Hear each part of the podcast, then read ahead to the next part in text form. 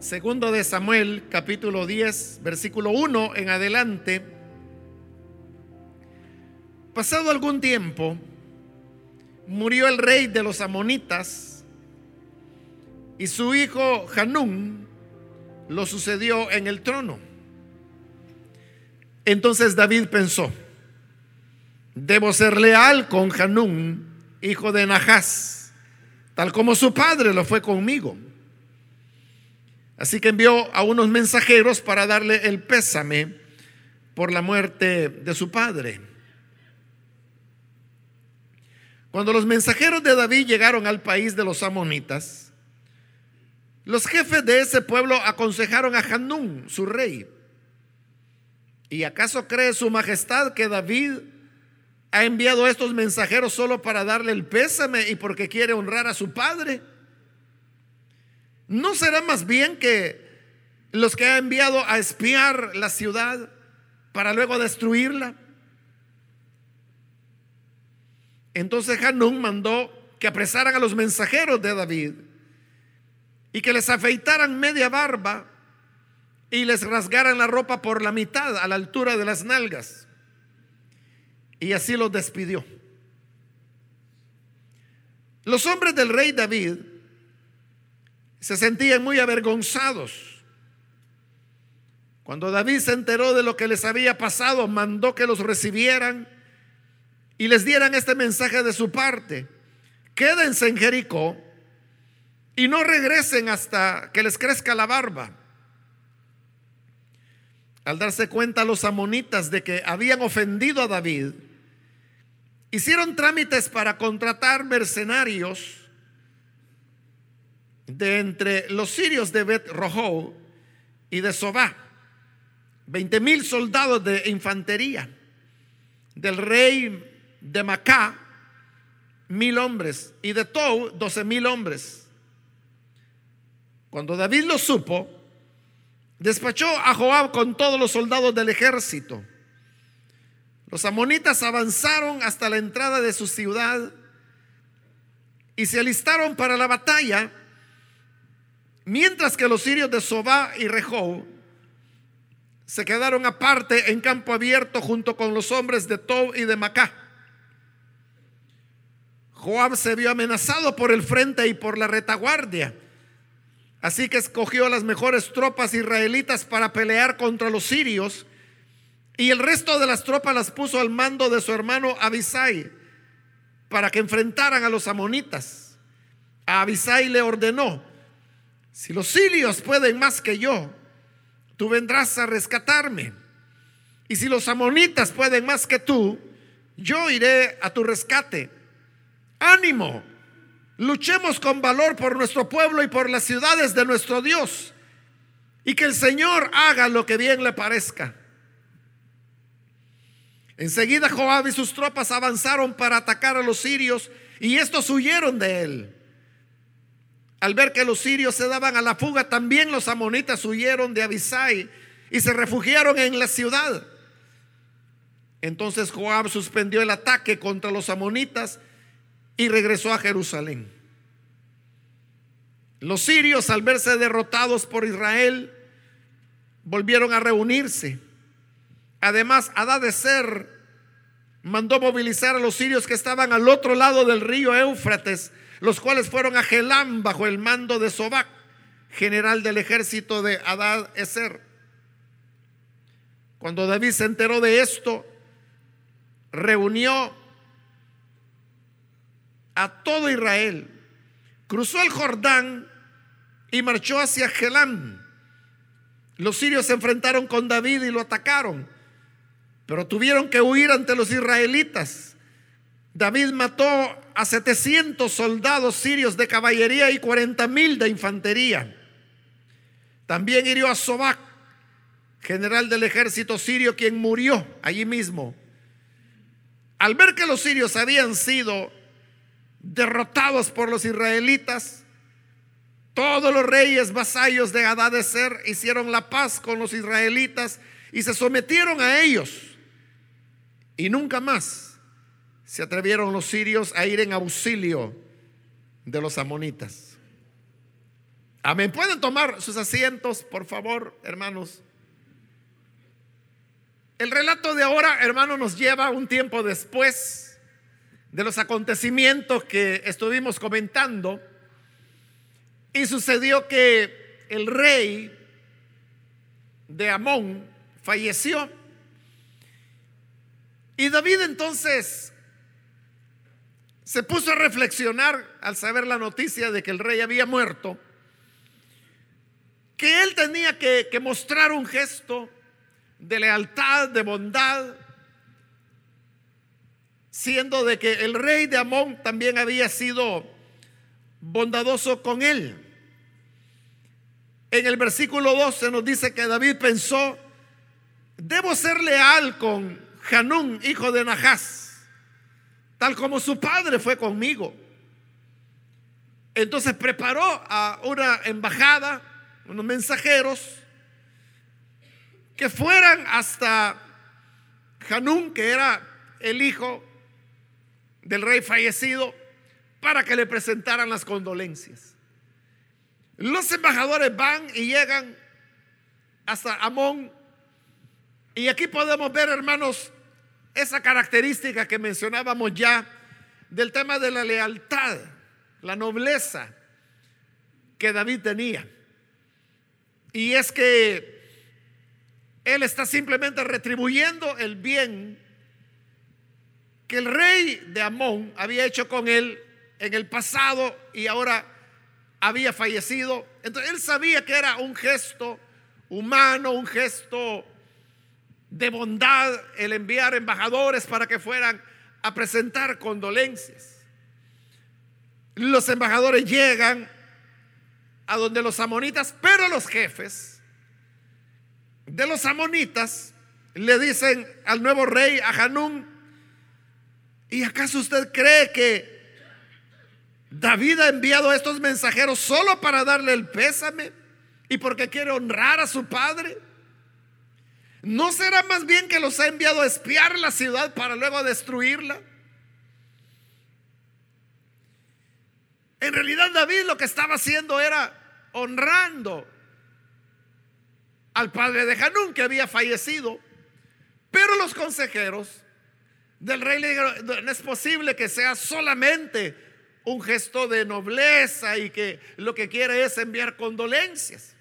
Este David lo que está haciendo es que está enviando embajadores que han de ser espías y vienen a observar la ciudad, vienen a conocer los lugares estratégicos y después lo que va a hacer es destruirla. Esto que los consejeros están diciéndole a Hanún, en realidad, hermanos, no era algo, una paranoia que ellos estuvieran viviendo. Tampoco es como años después va a ocurrir con Roboán, que en lugar de oír el consejo de los consejeros de su padre Salomón, oye mejor el consejo de los amigos con los cuales él se había creado. No es igual. ¿Por qué razón? Porque estos consejeros de Hanún simplemente lo que han hecho es que han observado lo que David ha estado haciendo en el último tiempo. Lo cual lo mencionamos hace un momento y es de que David estaba desarrollando una campaña expansionista. Él había derrotado ya a los moabitas, con los cuales David también debió haber tenido gratitud, porque eran los que habían protegido a sus padres durante el tiempo que él había andado huyendo de Saúl. De la misma manera que los, los moabitas le mostraron bondad a David, pero ahora David los estaba exterminando y a los sobrevivientes los hizo esclavos. Entonces, ¿por qué no habría de ser diferente con Amón? Que también en su tiempo el rey de Amón le había mostrado bondad a él. Pero ¿por qué no destruirlo si ya lo había hecho con los moabitas? Entonces las dudas son razonables. Había una base. Era la manera como David estaba actuando. En esta ocasión David no tenía la intención de hacer ningún daño, no había una intención militar detrás de esto, no era una misión de espionaje, era una misión de condolencias, de honrar al rey de Amón que había muerto. problema, hermanos, es de que David ya se había hecho una fama. Y era la fama de que él era rey, un rey agresivo, de un ejército muy poderoso, que había mostrado astucia y a veces, como dijimos, una astucia maligna, como había sido en el caso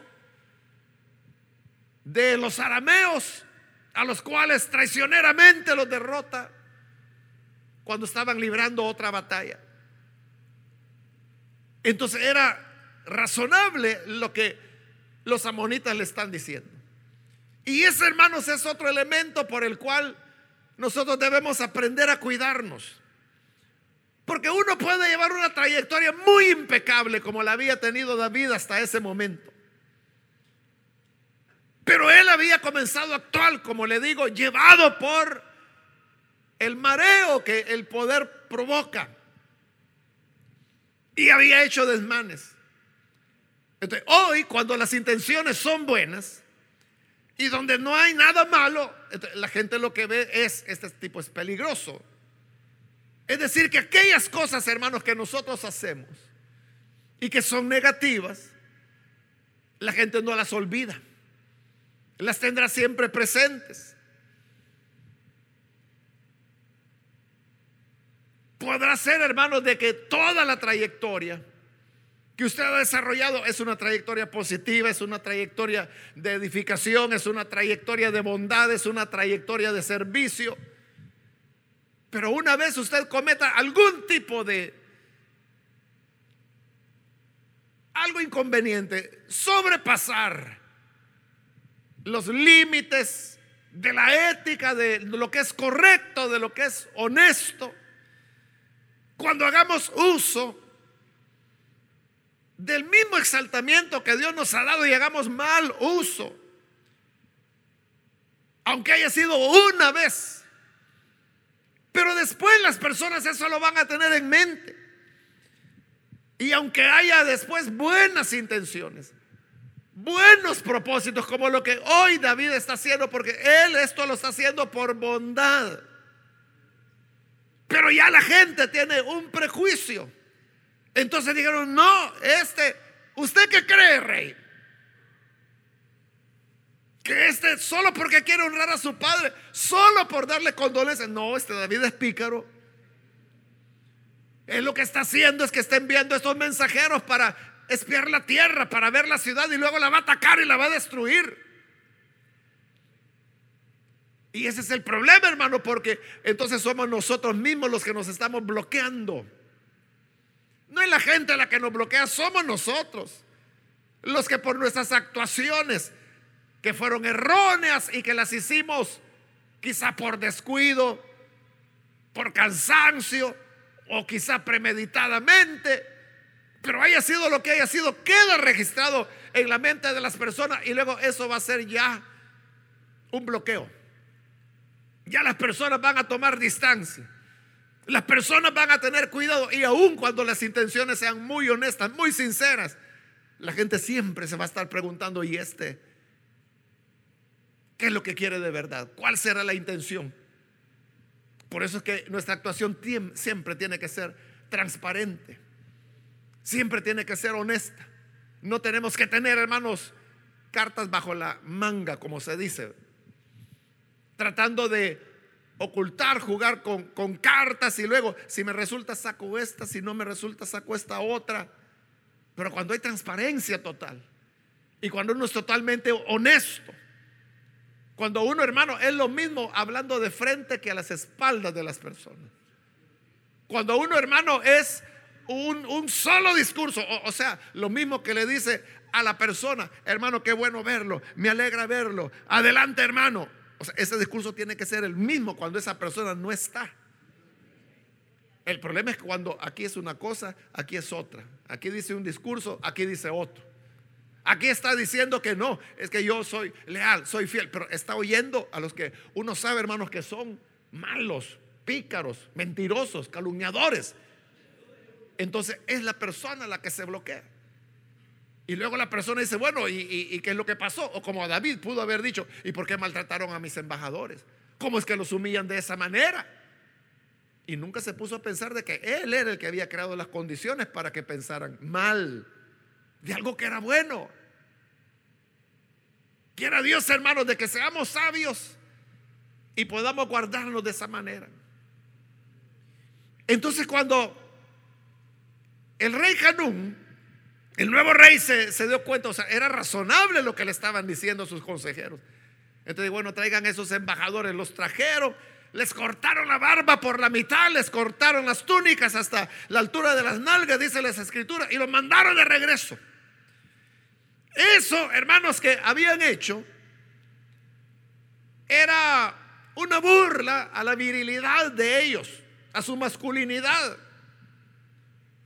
Es decir, era, era la máxima humillación que podían hacerlo.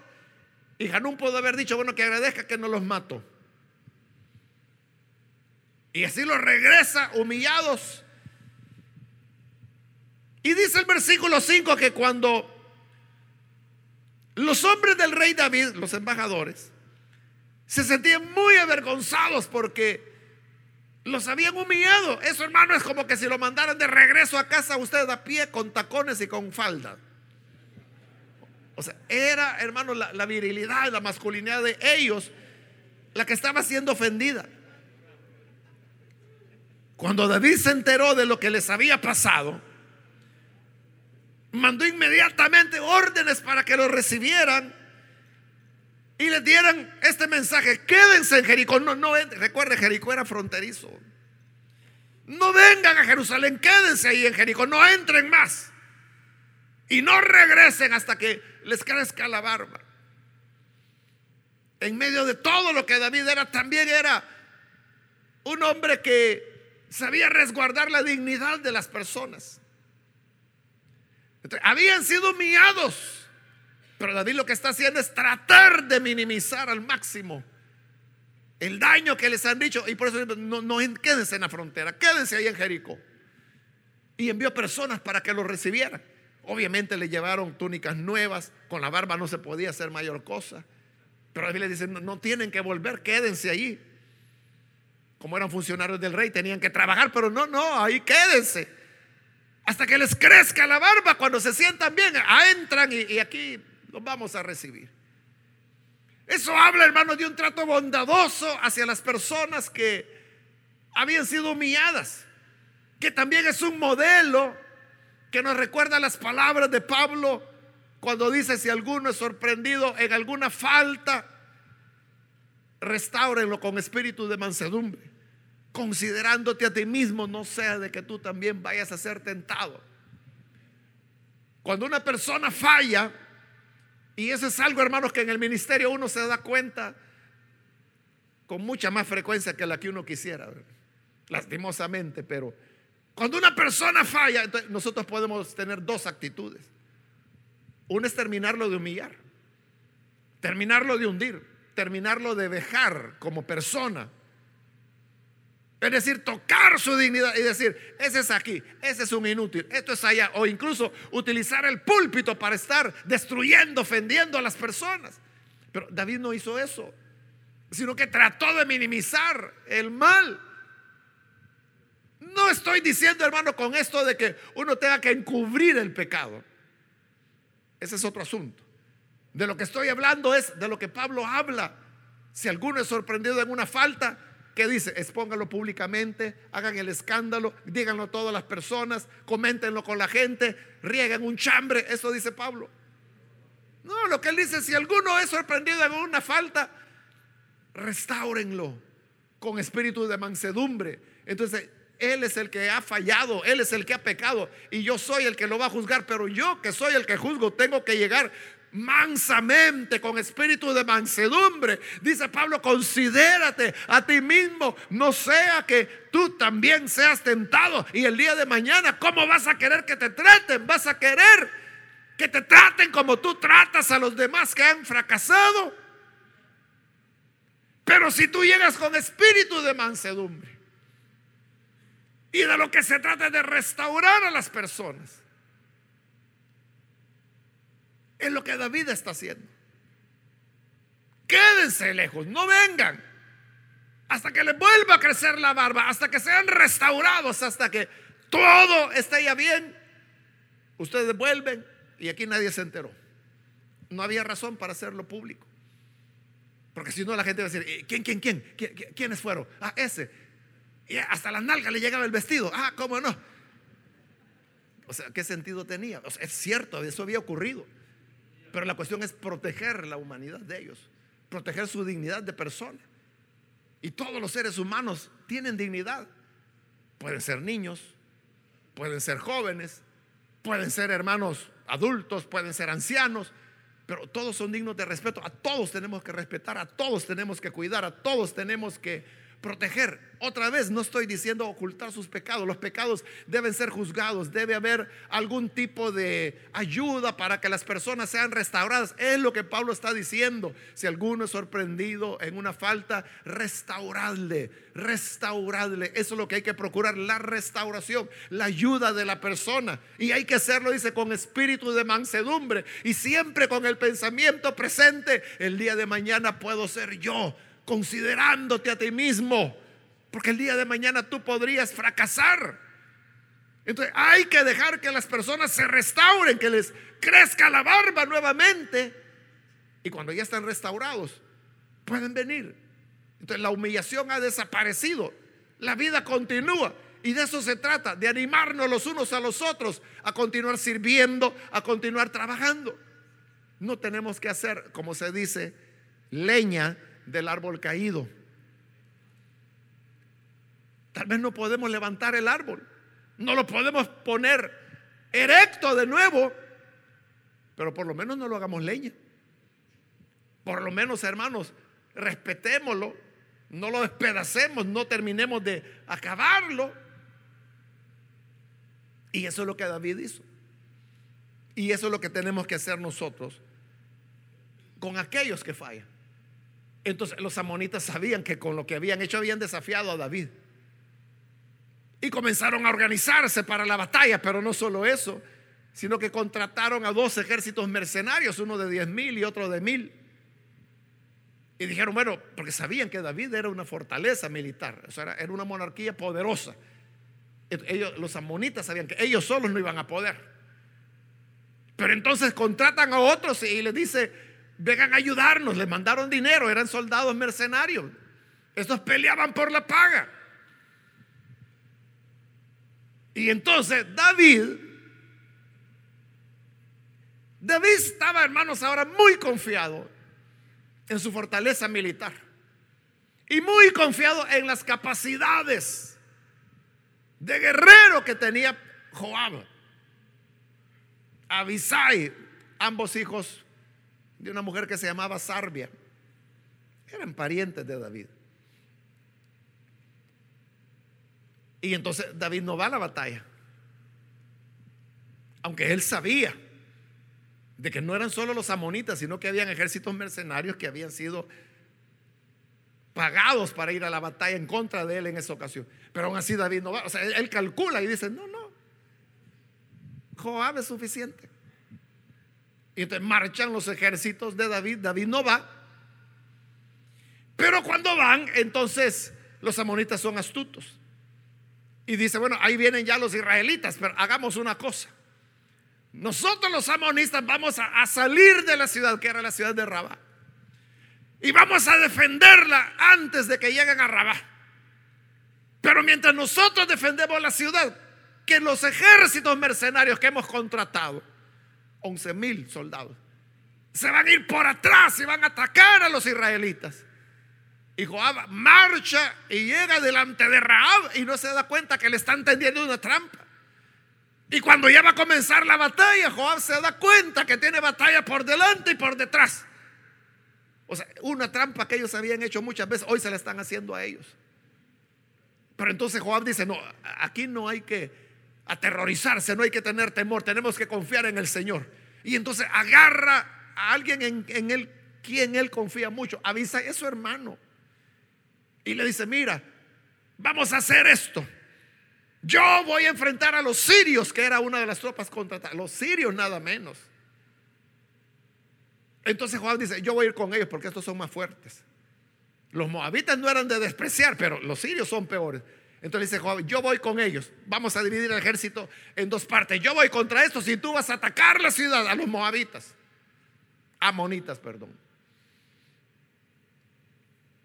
Y entonces dice, vamos a llegar en este acuerdo, que es el que encontramos en el versículo 11.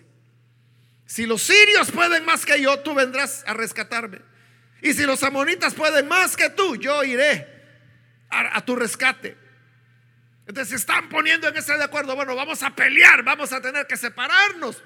Porque nos están presentando frente por dos, dos direcciones. no hay opción, dividámonos. Yo voy para allá, tú te quedas acá. Ve a la ciudad, yo iré contra los sirios. Si yo estoy débil, tú vienes y me fortaleces. Si tú estás débil, yo vendré y yo te fortaleceré. Y si los dos se debilitaban, y si los dos necesitaban ayuda, y si los dos estaban siendo derrotados, ¿quién nos iba a ayudar? Esa posibilidad ni la quisieron hablar. Solo pensaron, el que sea débil, tú vienes y le ayudas. Si tú eres débil, yo voy y te fortalezco. Si soy yo el débil, tú vienes y me ayudas. Está bien, pero no quisieron hablar de que, y si los dos eran débiles, eran insuficientes.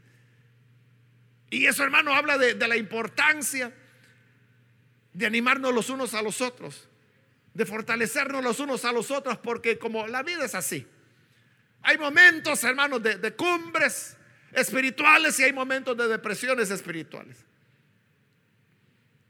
Hay momentos en los cuales usted se va a sentir fuerte, animado, y habrá momentos cuando se va a sentir desalentado por diversas situaciones, pérdidas, cosas que no salieron bien, planes que no se realizaron, proyectos que tuvo que suspender. Todas esas cosas desaniman. Pero cuando alguien está desanimado, como somos un cuerpo en Cristo, es lo que dice Pablo, que si un miembro se duele, todo el cuerpo se duele juntamente con él. Y cuando un miembro del cuerpo es honrado, todos debemos sentirnos participantes de la honra. si tú estás débil, yo iré y te fortaleceré. Si yo estoy débil, entonces tú ven y fortaléceme. Y eso, hermanos, es algo que es un cuidado que todos tenemos que tener. Joab tenía que ir y batallar contra los sirios, pero tenía que estar pendiente de su hermano Abisai. ¿Cómo van las cosas acá? ¿Está fuerte? ¿Está débil? ¿Está prevaleciendo o lo están derrotando? Al mismo tiempo que él estaba librando su batalla, su frente tenía que estar pendiente de cómo estaba su hermano. De igual manera, nosotros no podemos estar enfrascados solamente en la parcelita que Dios nos ha dado y decir, es que yo tengo mis proyectos, yo tengo aquí mis luchas, yo tengo aquí mi esfuerzo, aquí es donde el Señor me llamó, allá, hay que vean cómo sale. Pero somos hermanos y al fin y al cabo todos estamos peleando la misma guerra. Tenemos el mismo capitán que es el Señor Jesucristo. Somos todos hijos de Dios, somos hermanos. Entonces yo tengo que estar pendiente. ¿Qué es lo que necesita que haya personas? Yo voy y lo apoyo. Y si soy yo el que está débil, otros hermanos se van a dar cuenta. Y, van a decir, hermano, eh, ¿en qué puedo ayudarle? ¿En qué puedo apoyarle? Algunos de ustedes me han contado de que a veces hay hermanos pastores que han enfermado y usted viene y le dice, mira, andate a descansar. No, es que no hay nadie, no te preocupes, yo voy a venir a predicar acá. Yo te voy a enviar desde allá, desde donde yo estoy para que prediquen, pero anda a descansar, tenés que recuperarte. así es como nos cuidamos los unos a los otros. Si no nos cuidamos los unos a los otros, hermanos, ¿quién nos va a cuidar? Tenemos que ser hermanos como Joab y Abisai, unidos en una misma empresa, en una misma batalla, pero donde no todos vamos a tener la misma resistencia, donde no todos vamos a ir, hermanos, en, la dirección o con, el empuje que quisiéramos.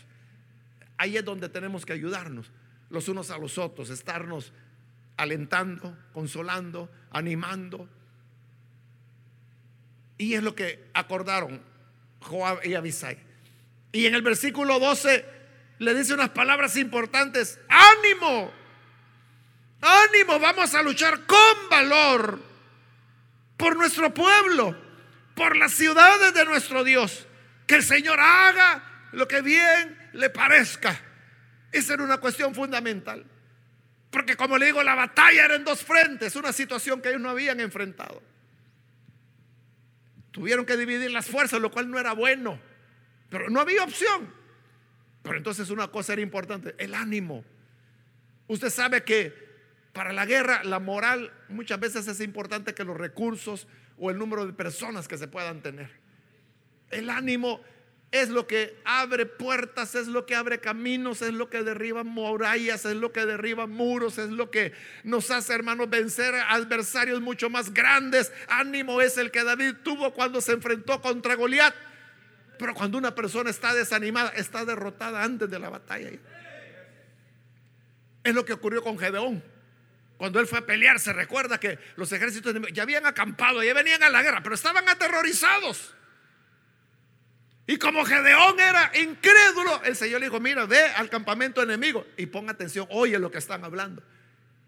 Y va Gedeón de escondida, se mete y, en la noche se acerca a una tienda de campaña del enemigo y ahí están hablando los soldados. Y oye que le está diciendo, fíjate que ayer tuve un sueño. Ajá, le decía, ¿y qué soñaste, pelón? Pues fíjate que yo vi un pan que venía descendiendo, venía rodando desde la colina y llegó y dio contra la tienda y la sacudió de tal manera que la aplastó. Y el otro le dijo, ¿en serio?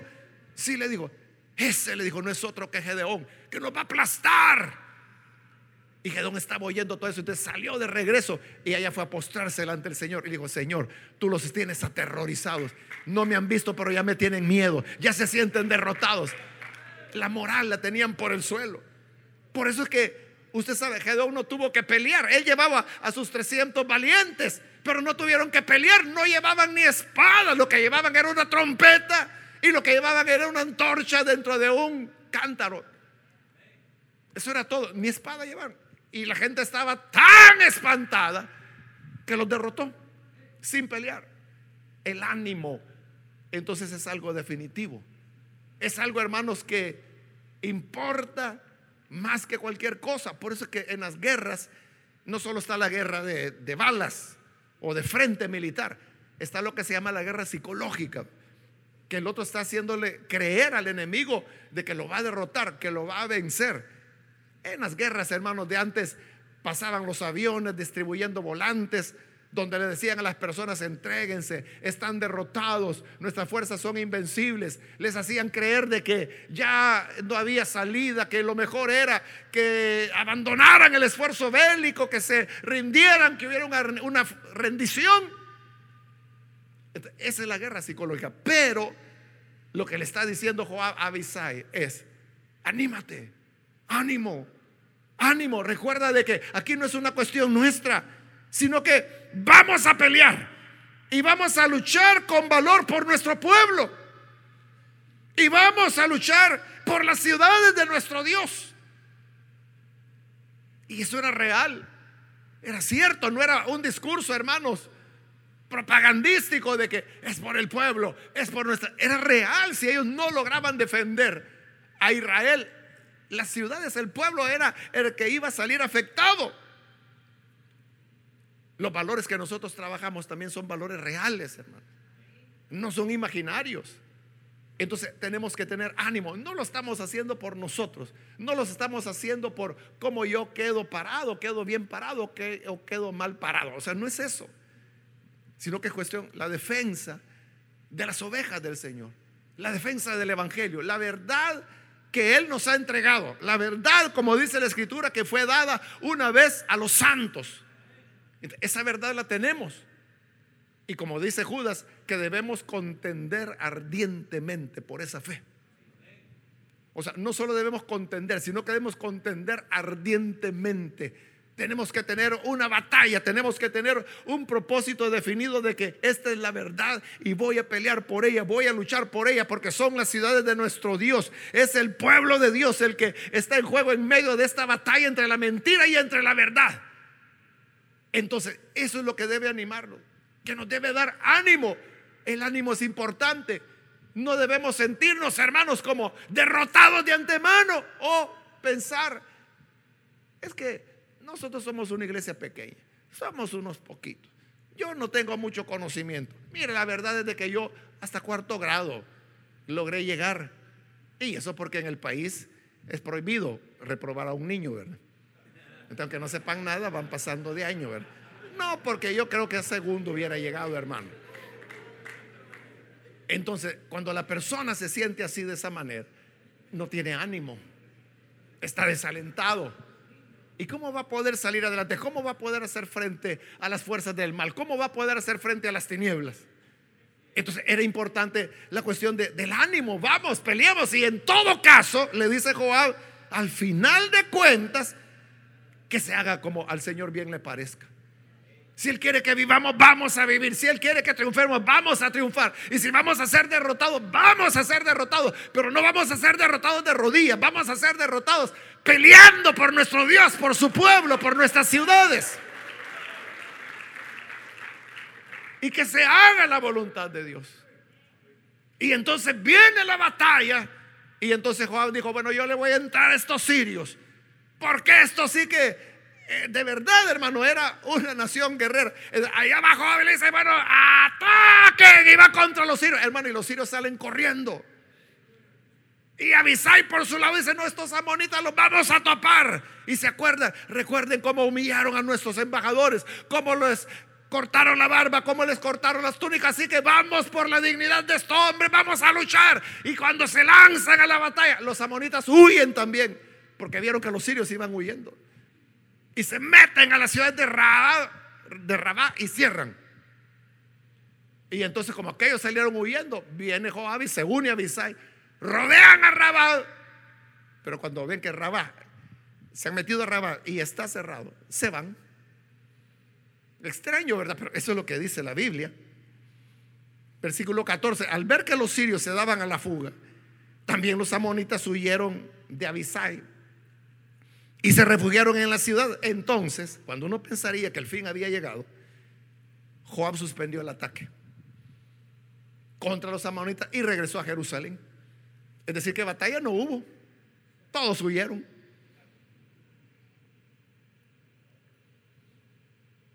Entonces, ¿a qué le temían? Porque ellos dijeron, mira, si ellos pensaron en una batalla, vamos a la guerra. Y si yo soy débil, entonces tú vienes y me fortaleces. En eso estaban pensando ellos. Pero ¿qué pasó? Eran tigres de papel, hermanos. Era solo la, la bulla, era solo la apariencia. No era lo que se creía, lo que se pensaba.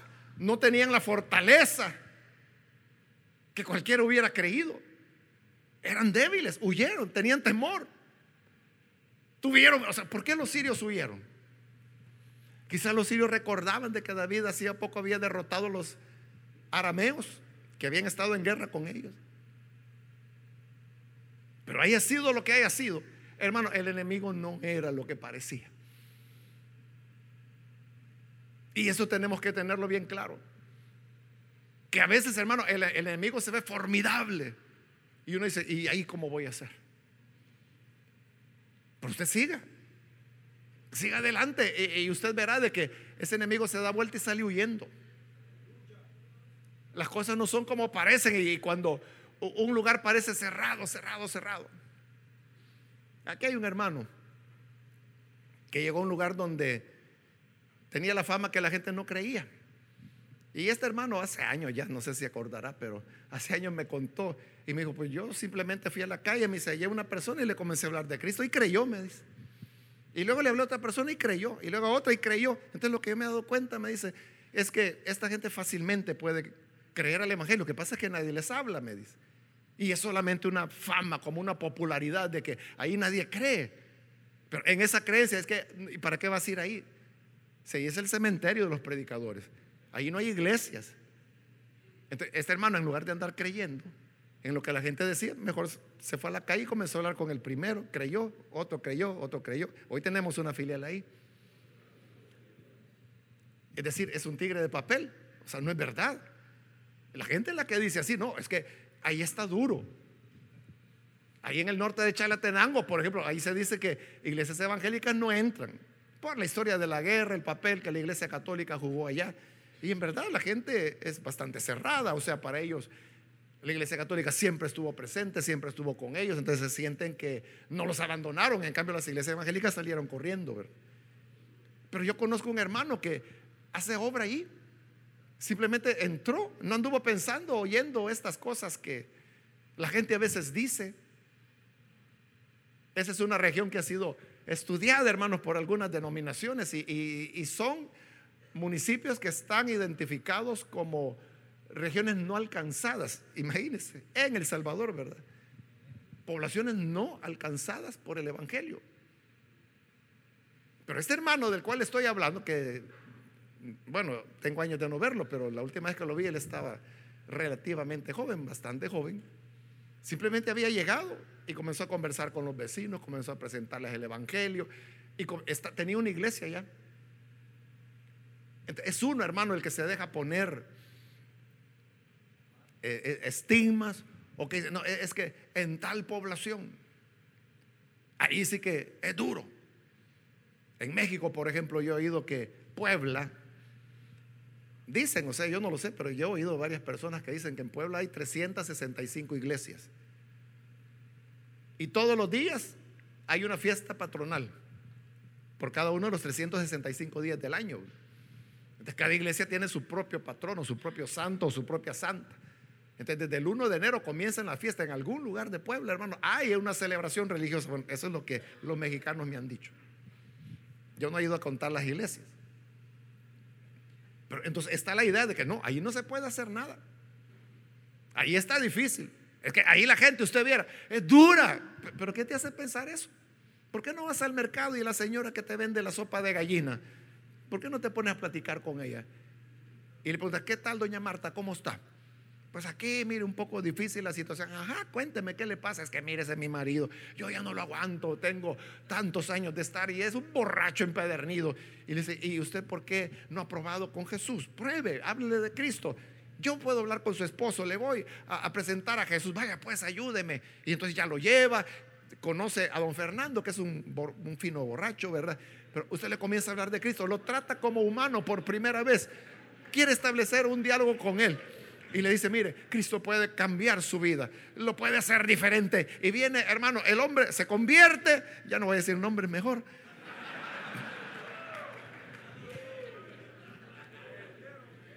Y entonces se convierte el hombre. Y luego la doña Marta agradecida también. aquello que parecía imposible, no era así. Era simplemente que uno se atreviera a ir a la batalla. Y eso es lo que pasó con Joab y con Abisai no eran tales enemigos. Los sirios, ¡ah! ¡Qué terror! Huyendo salieron, hermano. Que los moabitas, mira que, qué estrategia, nos han puesto batalla por dos frentes. Huyendo salieron. Pero le decía, llegan y están encerrados en Rabá. Y se retiran, se regresan a Jerusalén. O sea, no hay guerra, no los destruyen, no los atacan, no han vengado la humillación que hicieron a los embajadores de David. ¿Por qué se bajó Joab? Él era gorrero, pero no era tonto. Entonces él sabía que estando las murallas, Rabá era una ciudad murallada. Entonces él sabía de que eso era una locura ir a pelear ahí. No están abandonando la guerra porque las guerras van a continuar. Allí en esas murallas. Ahí es donde van a matar a Urias. Esa es la guerra que viene. Entonces Joab simplemente se está retirando porque va a ir a traer el equipo que se necesita para atacar a la ciudad. Es decir, esa guerra no está terminada. La batalla, que ni fue batalla a la hora, la hora fue carrera.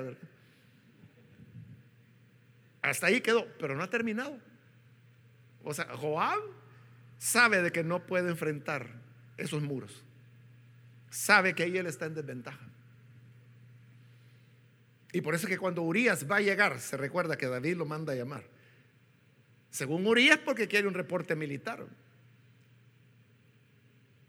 No, no es Urias, es cuando Joab manda el reporte de guerra. Entonces Joab le dice, hemos perdido tantos soldados, nos han matado. Y David alienta a Joab y le dice, mira, no tengas temor. Así es la guerra. Hoy caen unos, otros caen otros. Traten de no acercarse mucho a la muralla. Porque ellos sabían de que eso les daba ventaja a los amonitas. Y entonces le dijo Joab al mensajero, si ves que el rey se enoja, dile, pero también murió Urias tu siervo. Y se lo dicen a David, dice, bueno, pues así es la guerra. Sin pensar el mensajero de que había una orden terrible de David, que era esa que se deshicieran de Urias. Esa es la guerra que viene, es decir, el asunto no está terminado. Pero hermanos, las enseñanzas que el pasaje nos deja, creo que, que son varias, ¿verdad? En primer lugar, ese dicho, cría fama y échate a dormir, ¿verdad?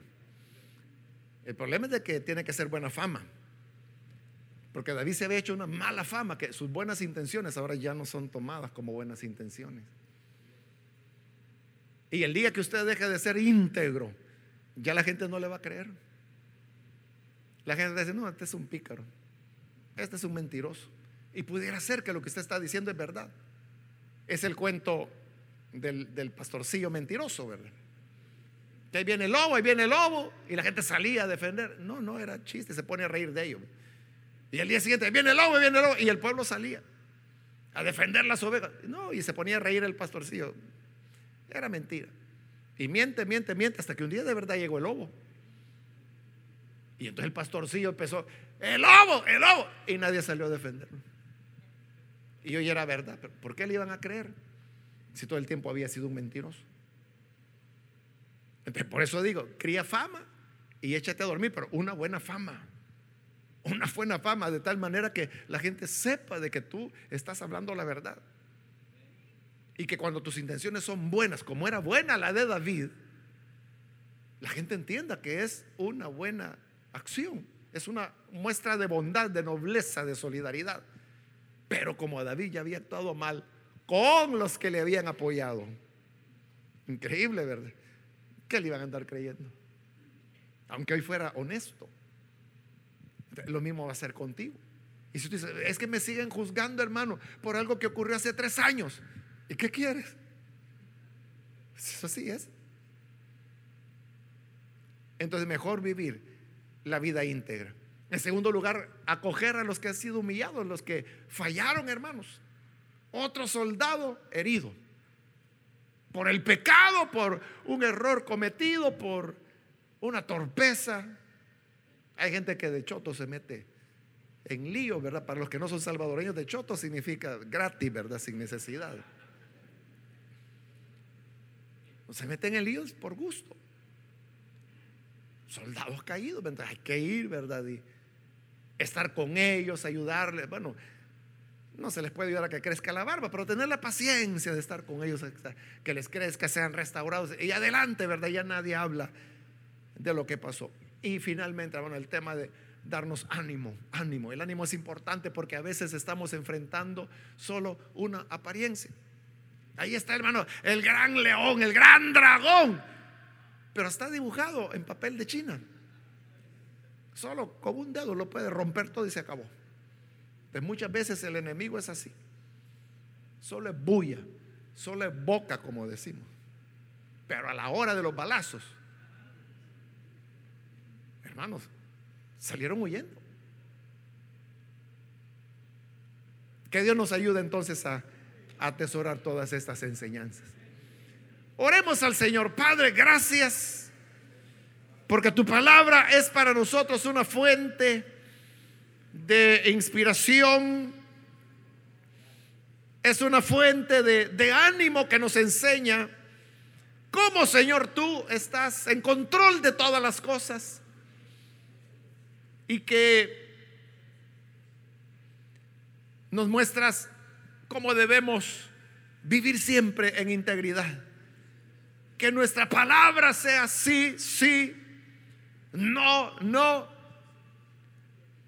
para que las personas sepan que en realidad no estamos jugando, sino que nuestra palabra es confiable, es palabra que se puede recibir, que se puede creer en ella.